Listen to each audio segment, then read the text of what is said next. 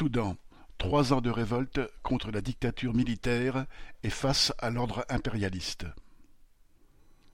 Cet article est issu d'un exposé présenté à la fête de lutte ouvrière à Presles, dimanche 30 mai. Le Soudan a connu une succession d'événements consécutifs à la révolte de 2019 et au renversement du dictateur Omar el-Béchir. Nous ne pouvons avoir qu'une vision limitée de la situation de ce pays, mais nous avons plusieurs raisons de tourner notre regard vers ce qui s'y passe. Ce à quoi l'on assiste depuis 2019, c'est à la lutte d'une population face à une dictature militaire qui, même en mettant en œuvre une répression féroce, n'a toujours pas réussi à la faire complètement plier. C'est un exemple admirable de la force et de la ténacité des exploités lorsqu'ils décident de se mettre en branle face à leurs oppresseurs. Cette succession d'événements soulève aussi des problèmes politiques auxquels se sont heurtées maintes révolutions dans le passé et qui font écho au sort des révoltes qu'ont pu connaître dans les dernières années d'autres pays de la région comme l'Égypte, le Burkina Faso ou encore l'Algérie. Enfin, le Soudan fait partie de ces pays dont le sort est déterminé depuis bien longtemps par les manœuvres des puissances impérialistes. Un État sous domination impérialiste. La carte du Soudan, ses frontières tracées à la règle sans tenir compte des populations et de la géographie, révèlent ce qu'a été ce pays au sein des rivalités entre puissances coloniales. Un État tampon créé de toutes pièces entre les zones d'influence française et britannique, prévalant non pas pour ses ressources, mais pour l'enjeu stratégique qu'il constitue. C'est l'accès au Nil et à la mer Rouge qui a fait du Soudan un territoire convoité par les puissances impérialistes, bien plus que les ressources peu nombreuses de ce pays pauvre dont la population était majoritairement rurale et nomade. Le Soudan, depuis sa création, est composé d'une mosaïque d'ethnies se différenciant par leur culture, leur langue et leur religion. L'impérialisme britannique, qui a dominé le pays de 1898 à 1956, a dès le départ su jouer de ces divisions pour imposer sa domination, n'hésitant pas à faire s'affronter les ethnies entre elles. Il s'est surtout appuyé sur les populations du Nord, arabes et musulmanes, pour opprimer le reste de la population, en particulier celle, noire et non musulmane, du Sud. Cette politique a eu pour résultat l'isolement du sud du pays. À l'indépendance, un État morcelé par la guerre civile et sous la coupe des militaires. À l'indépendance du Soudan en 1956, l'impérialisme légua le cadeau empoisonné de la division qui prit la forme dès 1955, un an avant l'accession à l'indépendance, d'une guerre civile entre le nord et le sud du pays. Cette guerre civile n'a depuis jamais cessé, à l'exception d'une période de onze ans, de 1972 à 1983. En 2011, l'accession à l'indépendance du Soudan du Sud s'est accompagnée d'une nouvelle guerre civile entre les élites du nouvel État. La guerre a fait des ravages dans la région du Darfour, à l'ouest du pays, à partir de 1987, puis de 1996, et dans le sud. Elle a fait des centaines de milliers de morts et condamné des millions de gens à l'exil, tout en transformant des régions entières en déserts humains. Dans cette guerre, qui a vu s'affronter le gouvernement central de Khartoum à différentes milices rebelles, les puissances impérialistes ont joué leur partition, n'hésitant pas à jeter de l'huile sur le feu. Leur implication dans ce conflit s'était accrue après la découverte d'importants gisements de pétrole au sud du pays dans les années 1970. Ces réserves de pétrole devinrent l'un des principaux enjeux de la guerre pour le gouvernement de Khartoum et les rebelles, tout autant que pour les puissances impérialistes qui ont défendu leurs intérêts en soutenant à différentes reprises un camp contre un autre. Depuis son indépendance, le Soudan n'a pratiquement vécu que sous les dictatures militaires. Ces dictatures se sont succédées, renversées à plusieurs reprises par les révoltes qui ont secoué le pays, en 1964 et 1985 notamment les gouvernements civils n'ont été que de brèves parenthèses. En 1989, le général Omar el-Béchir s'empara du pouvoir après trois ans de pouvoir civil. Puis la révolte de 2019 sonna le glas de trente ans de dictature. Le régime d'Omar el-Béchir Le régime d'El-Béchir fut une dictature féroce qui s'est appuyée dès le départ sur l'islamisation du pays. Lorsque El-Béchir prit le pouvoir en 1989, il fut soutenu par le Front islamique national, organisation émanant des frères musulmans. Dès ses premières années au pouvoir, El-Béchir mit en place les lois de l'ordre public, imposant notamment aux femmes le port du voile et leur interdisant de porter des pantalons ou encore de danser. Les femmes pouvaient être flagellées en place publique.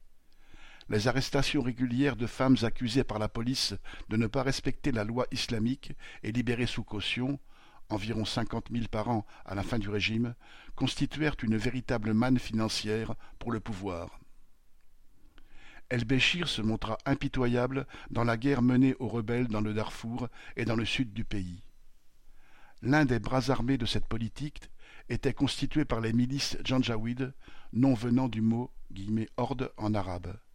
Ces milices, dont les membres étaient recrutés parmi les tribus arabes ou arabisées du Tchad et du Darfour, ont été armées par le régime de Khartoum avant de devenir sa principale force de répression lorsque le conflit a pris de l'ampleur en 2003 encouragés à attaquer et reconquérir les zones tenues par les rebelles au Darfour, les Janjaweed ont utilisé la tactique de la terre brûlée, accompagnée d'atrocités généralisées à l'encontre des civils massacres, viols et déportations. L'expérience de ces milices au Darfour en fit une force de répression à laquelle le régime faisait appel dès qu'il se sentait en danger. Des milices janjaouides sont issues les FSR, Forces de soutien rapide, dirigées par le général Emeti, qui jouèrent un rôle dans le mouvement de 2019. Le régime d'El-Béchir exerçait une répression politique dans tout le pays, appuyée sur le NISS, National Intelligence and Security Service, qui jouait le rôle de police politique. Sous El-Béchir, le Soudan est resté l'un des pays les plus pauvres du monde. À la fin des années 1990, le pays occupait une triste place dans l'actualité en raison de la famine qui ravageait le Sud.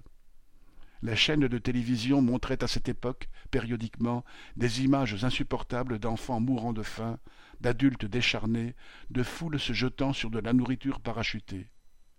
La manne du pétrole n'a profité qu'aux multinationales étrangères et au cercle du pouvoir l'industrie restait très peu développée, le pays majoritairement rural et pastoral. Dans les villes, on vivait des petits boulots et de la débrouille. La misère du pays était largement renforcée par les sanctions internationales prises par les grandes puissances à l'égard du régime d'El-Béchir, inscrit sur la liste noire des régimes soutenant le terrorisme islamiste. En 1997, le président américain George W. Bush décréta un embargo qui dura jusqu'en 2017. En 2011, l'indépendance proclamée du Soudan du Sud, où se trouve l'essentiel des gisements, coupa le Soudan des trois quarts de ses réserves en pétrole. Cela renforça la crise économique que connaissait le pays. En 2019, le Programme des Nations Unies pour le Développement, PNUD, estimait à près de 20 millions le nombre de personnes vivant sous le seuil de pauvreté au Soudan, soit près de la moitié de la population. En 2013, cette situation de misère avait généré un mouvement de révolte qui préfigurait le mouvement de 2019. La ville de Khartoum, ainsi que d'autres villes du pays, firent face à des émeutes de la faim, en lien avec la brutale hausse des prix du pétrole notamment. Des manifestations furent violemment réprimées par El-Béchir et son armée. Près de deux cents contestataires furent tués, près d'un millier blessés et trois mille arrêtés. La révolte de 2013 alimenta la critique interne du régime, plusieurs figures du régime réclamant des réformes. Un mouvement d'opposition démocratique se forma dans les villes, notamment parmi la petite bourgeoisie éduquée, médecins, avocats, universitaires et étudiants, dont certains s'exilèrent dans les années qui suivirent, tout en continuant à animer l'opposition depuis l'étranger. Durant les cinq années qui précédèrent le mouvement de 2019, le Soudan a connu cinq mouvements de révolte différents, à chaque fois en réaction à la hausse des prix et systématiquement réprimés.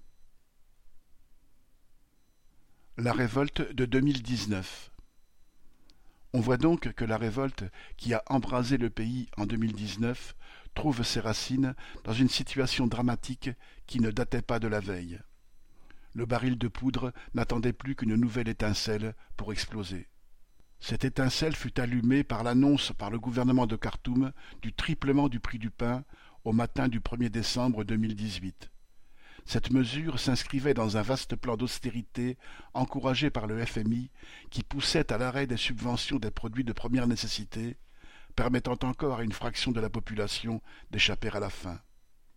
Le triplement du prix du pain fut la goutte d'eau qui fit déborder un vase déjà bien plein. Avec les hausses prévues, la population, déjà privée de ses moyens d'existence, se voyait complètement étranglée. Il n'y avait plus d'essence dans les stations-service, plus d'argent dans les banques, et le pain lui-même devenait rare dans les boulangeries. Les prix des médicaments avaient augmenté de 50% les derniers mois, et l'inflation atteignait officiellement un rythme annuel de 70% et était bien plus élevé en réalité. Des manifestations éclatèrent de manière spontanée à partir du 19 décembre dans tout le pays. Dans la ville d'Ondurman, à côté de Khartoum, c'est à la sortie d'un match de football qu'éclata la colère de la population qui se lança dans une manifestation. Contrairement au précédent mouvement, la révolte ne se structura pas en premier lieu dans la capitale, mais se forma dans les villes de l'extrême nord du pays, avant de se propager comme une onde de choc à l'ensemble du territoire. Cela prit le pouvoir de cour, habitué qu'il était à concentrer ses forces de répression à Khartoum et il dut alors faire face à de multiples fronts dans tout le pays. Aux slogans contre la cherté de la vie succédèrent des slogans rapidement politiques. Les plus répandus étaient liberté, paix, justice et la révolution est le choix du peuple. Bientôt, le mot d'ordre qui émergea dans toutes les manifestations fut le départ du dictateur Omar el-Béchir, résumé dans le slogan citation, Ta chute, rien d'autre. Le 25 décembre, la capitale Khartoum connut sa plus grande manifestation depuis 1989. Plusieurs sièges du Congrès national, le parti d'El-Béchir, furent mis à feu. Les manifestations touchèrent petites et grandes villes. Les cortèges se composaient d'une population très diverse, mais deux de leurs caractéristiques témoignent de la profondeur du mouvement. Le nombre important de femmes, parfois majoritaires dans les cortèges, et de jeunes le pouvoir se montra rapidement dépassé par la contestation. Le chef des renseignements soudanais vit dans les manifestations un complot étranger et dénonça les agissements d'individus prétendument liés à Israël. L'état d'urgence fut proclamé et l'armée déployée. Internet fut aussi coupé dans plusieurs endroits. La répression s'abattit immédiatement sur les manifestants, faisant plusieurs dizaines de morts dès les premiers jours du mouvement. Elle ne découragea pourtant pas la population qui affluait de plus en plus nombreuse dans les cortèges. Les jeunes firent preuve de courage dans les affrontements avec les forces de répression. Dans un documentaire d'Arte diffusé le 1er août 2019, les journalistes font parler une jeune femme devenue célèbre suite à une vidéo propagée sur les réseaux sociaux où on la voit, seule femme au milieu d'un groupe d'hommes, lancer des grenades lacrymogènes sur la police. Elle raconte qu'elle a été arrêtée six fois, dont une fois où elle s'enfuit en sautant de la jeep des forces de sécurité. Elle évoque aussi le moment où un policier voulant déloger un groupe de manifestants dont elle faisait partie se fit attraper et tabasser par eux, les autres policiers étant repoussés par des lancers de pierres. Bien que la révolte de décembre fût largement spontanée, une direction politique se hissa rapidement à sa tête au travers de l'Association des professionnels soudanais, APS. Celle-ci n'était pas issue des manifestants eux-mêmes, mais constituée par les représentants de huit corps de métier de la petite bourgeoisie qui s'étaient regroupés après les émeutes de 2013. Ingénieurs, avocats, médecins, enseignants du supérieur. Ils avaient réussi à s'organiser et à survivre dans la clandestinité ou à l'étranger. Très vite, c'est l'APS qui lança les appels à poursuivre le mouvement, soutenu par la population. L'APS apparaissait comme un gage de l'unité du mouvement, et cela fut conforté quand, le 1er janvier 2019, elle constitua avec les principaux partis politiques du pays l'Alliance pour la liberté et le changement, ALC. La déclaration fondatrice de cette alliance exigeait le départ d'Omar el-Béchir et son remplacement par un gouvernement transitoire pour une période de quatre ans avant de procéder à des élections. Ce programme prévoyait des mesures progressistes, notamment le combat contre la discrimination et la persécution des femmes. Concernant les revendications économiques, il était cependant juste question d'enrayer la détérioration économique et améliorer la vie des citoyens dans tous les domaines, sans évoquer de mesures concrètes. Outre l'APS, les principaux signataires de l'ALC étaient le parti Oumma, un parti politique islamique dont le dirigeant Sadek al-Mahdi avait dirigé l'éphémère gouvernement civil de 1986, renversé par el-Béchir, une coalition de groupes armés hostiles au régime et le Parti communiste soudanais PCS. Les militants du PCS sortaient de prison et faisaient localement bénéficier le mouvement de leur capacité d'organisation. Mais en signant ce texte, le PCS confirmait qu'il renonçait à toute politique indépendante pour la classe ouvrière, refusant même de mettre en avant les revendications vitales qui avaient déclenché la révolte. Ce n'était malheureusement pas une nouveauté pour ce parti qui a participé à de tels fronts unis tout au long de son histoire. Les manifestations continuèrent dans tout le pays malgré l'état d'urgence et la répression, avant d'atteindre un point culminant le 6 avril, date à laquelle l'ALC appela à converger vers le siège de l'état-major à Khartoum pour y tenir jour et nuit un rassemblement permanent. Les images de cet immense sit-in rappelaient alors celles du soulèvement de la place Tahrir en Égypte qui avait mené à la chute du dictateur Moubarak en 2011. Jour et nuit, les manifestants scandaient des slogans et discutaient, réfléchissant à comment changer radicalement la société. Les femmes parlaient de mixité, d'accès à l'éducation pour les filles, de la fin des discriminations. Une poignée affichait sa volonté de ne pas porter le voile et s'opposait aux hommes qui leur faisaient la morale. Les étudiants sortaient de leur université pour débattre et remettre en cause ce qu'on leur avait toujours inculqué, les préceptes religieux et la séparation entre ethnies. Signe de la remise en cause des fossés les plus profonds existant dans la société, l'arrivée de quarts de manifestants venant du Darfour, accueillis par le slogan Darfour, pardonne-nous pour tout ce sang versé. Cinq jours plus tard, incapables de calmer la pression de la rue, les chefs militaires qui entouraient Omar el-Béchir l'obligèrent à démissionner et prirent sa place en constituant un conseil militaire de transition après la chute d'El-Béchir. Omar el-Béchir, une fois évincé, la politique de l'ALC et de l'APS s'est bornée à tenter de faire pression sur le Conseil militaire de transition. Tout en appelant les manifestants à maintenir leur présence devant le siège de l'état-major, elle maintint l'illusion qu'il pourrait convaincre le Conseil militaire de transition de consentir à un arrangement. Jamais l'APS, devenue la direction du mouvement, n'a envisagé de préparer la population à l'affrontement inévitable avec l'armée. Dans un premier temps, les militaires, soucieux de gagner du temps, semblèrent faire des concessions. Ils évincèrent ainsi sous la pression des manifestations le vice-président d'Omar el-Béchir, le général Ibn Auf. Sa nomination à la tête du Conseil militaire de transition constituait une ficelle trop grosse qui provoqua la fureur de la foule. Par la suite, on put entendre dans les manifestations un constat En deux jours, on a réussi à renverser deux présidents.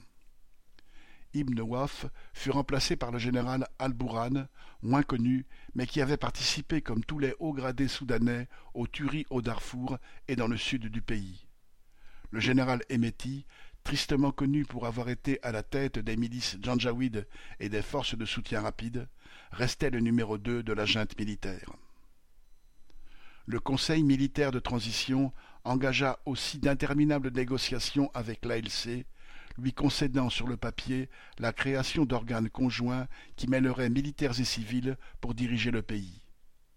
Il devint cependant vite évident que les militaires gardaient les rênes et conservaient dans ces organes la majorité et les postes décisifs l'ALC appela à une manifestation de masse à Khartoum le jeudi 3 mai pour tenter de faire fléchir les militaires, puis de nouveau les 28 et 29 mai. mais à cette date, l'état-major avait déjà décidé qu'il fallait en finir avec le mouvement. La reprise en main par les militaires. 31 mai 2020, 2 janvier 2022. Le vendredi 31 mai, c'est l'état-major qui organisa une contre-manifestation où des milliers d'habitants des campagnes furent transportés à Khartoum pour y clamer des slogans comme le pouvoir aux militaires ou le pouvoir à l'islam. Les forces de répression se rassemblèrent autour de l'état-major et le 3 juin, les forces de soutien rapide d'Emeti, les membres des services de sécurité et les hommes de main des partis intégristes déferlèrent sur le campement des opposants, dispersant leur rassemblement en se livrant à de nombreuses atrocités. Les tentes furent incendiées, les manifestants furent frappés à coups de bâton et ils se firent tirer dessus. Plusieurs dizaines de morts furent dénombrés. Cette reprise en main par le pouvoir militaire déclencha une réaction limitée de l'APS qui appela la population à la désobéissance civile, mais continua à participer à la comédie des pourparlers avec les militaires pour la mise en place d'un pouvoir partagé. Ces pourparlers aboutirent à la création, le 21 août 2019, d'un conseil souverain de onze membres, cinq civils et six militaires, avec à sa tête le Premier ministre Abdallah Hamdok, économiste formé en Europe qui avait la faveur du FMI. On trouvait toujours parmi les militaires de ce conseil le détesté Emeti, chef des forces de soutien rapide. Ce nouveau pouvoir n'a rien arrangé au sort de la population la hausse vertigineuse des prix s'est poursuivie, le prix du pain connaissant une envolée. Les familles pauvres le remplaçaient par des lentilles et renonçaient au lait et au sucre dont le prix avait doublé.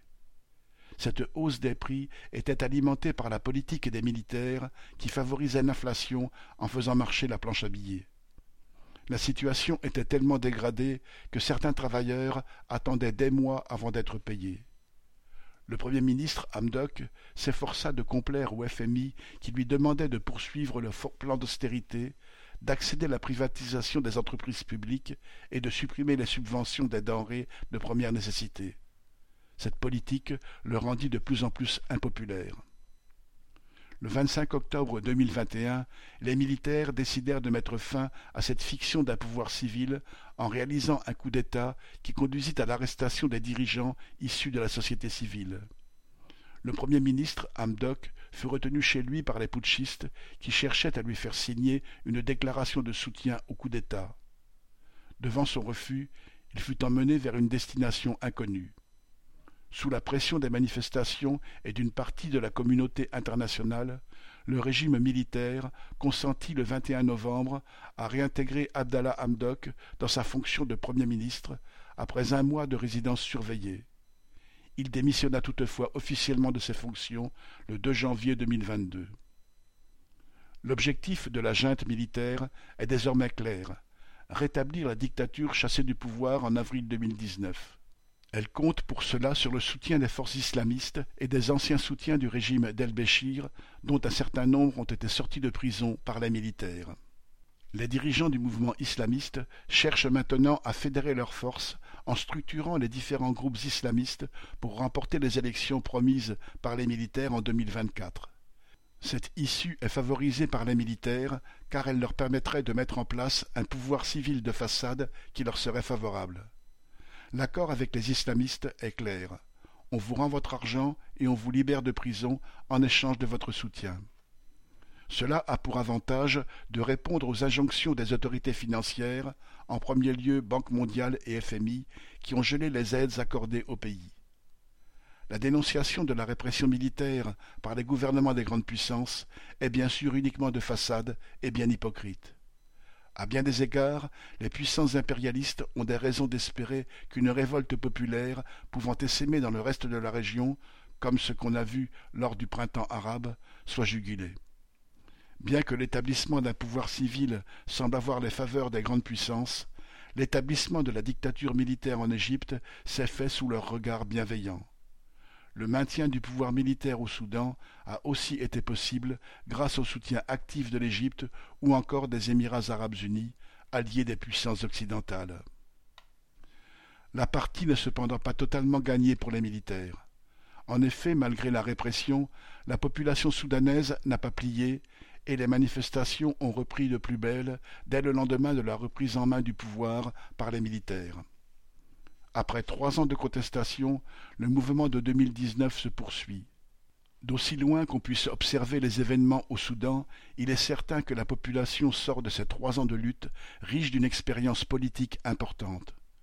Le mouvement de 2019 a montré qu'une dictature capable de tenir fermement pendant trente ans pouvait être balayée d'un revers de main par la mobilisation des masses.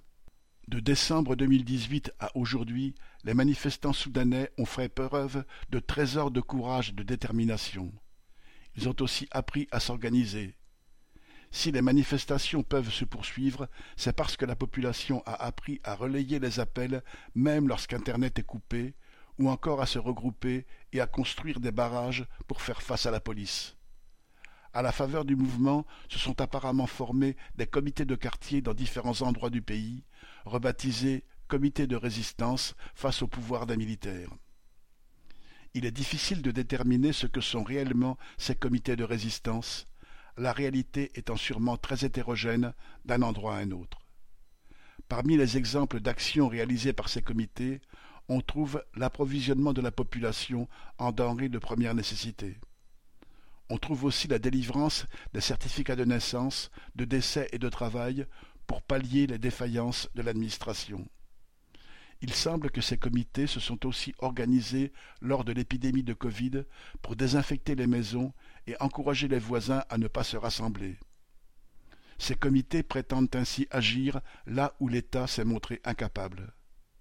Ces comités révèlent le début d'une organisation matérielle de la population elle-même pour répondre à ses besoins, mais aussi la volonté de s'organiser politiquement. Sur le terrain politique, ils mettent en avant la fin du pouvoir militaire, l'établissement d'un pouvoir civil et l'arrestation ainsi que le jugement des putschistes. Pour l'instant, l'action de ces comités semble se faire en accord avec les forces politiques de l'ALC et à leur côté. Plusieurs de ces comités sont d'ailleurs animés par les militants des partis composant l'ALC. Les travailleurs soudanais sauront-ils trouver la voie pour s'organiser politiquement de manière indépendante? La question reste ouverte. L'alternative qui se pose en tout cas au Soudan est claire. Soit la victoire de la réaction avec le rétablissement complet de la dictature militaire, soit la révolution des travailleurs organisée pour défendre leurs intérêts propres et ceux de la population pauvre. La révolte au Soudan est une nouvelle démonstration de la force des exploités lorsqu'ils se mettent en branle. Elle illustre cependant aussi ce qu'il se passe lorsqu'au sein d'une révolution, le prolétariat ne défend pas sa propre politique et se place à la remorque d'autres classes sociales. Faute d'un parti communiste révolutionnaire qui n'existait pas, c'est l'APS, une direction petite bourgeoise, qui s'est imposée avec sa politique qui désarmait les masses face aux militaires. Or, ces derniers se sont donné les moyens de reprendre le contrôle et ont montré qu'ils étaient prêts à user de tous les moyens pour se maintenir au pouvoir. Une fois encore, c'est la preuve que tout ce que peut attendre le prolétariat révolté de la part de l'État de la classe dominante, c'est une lutte sans merci qui ne peut s'achever que par la victoire d'un camp ou de l'autre. C'est une nouvelle illustration de la leçon que le révolutionnaire Auguste Blanqui formulait après l'écrasement de la Révolution de 1848. Citation. Les armes et l'organisation, voilà l'élément décisif de progrès, le moyen sérieux d'en finir avec la misère. Qui a du fer a du pain. On se prosterne devant les baïonnettes, on balaye les cohues désarmés. En présence des prolétaires armés, obstacles, résistance, impossibilité, tout disparaîtra. Mais, pour les prolétaires qui se laissent amuser par des promenades ridicules dans les rues, par des plantations d'arbres de la liberté, par des phrases sonores d'avocats, il y aura de l'eau bénite d'abord, des injures ensuite, enfin de la mitraille, de la misère toujours. À plus de cent soixante-dix ans et plusieurs milliers de kilomètres d'écart, ces mots entrent parfaitement en résonance avec la révolte toujours pas achevée des travailleurs soudanais. 23 juin 2022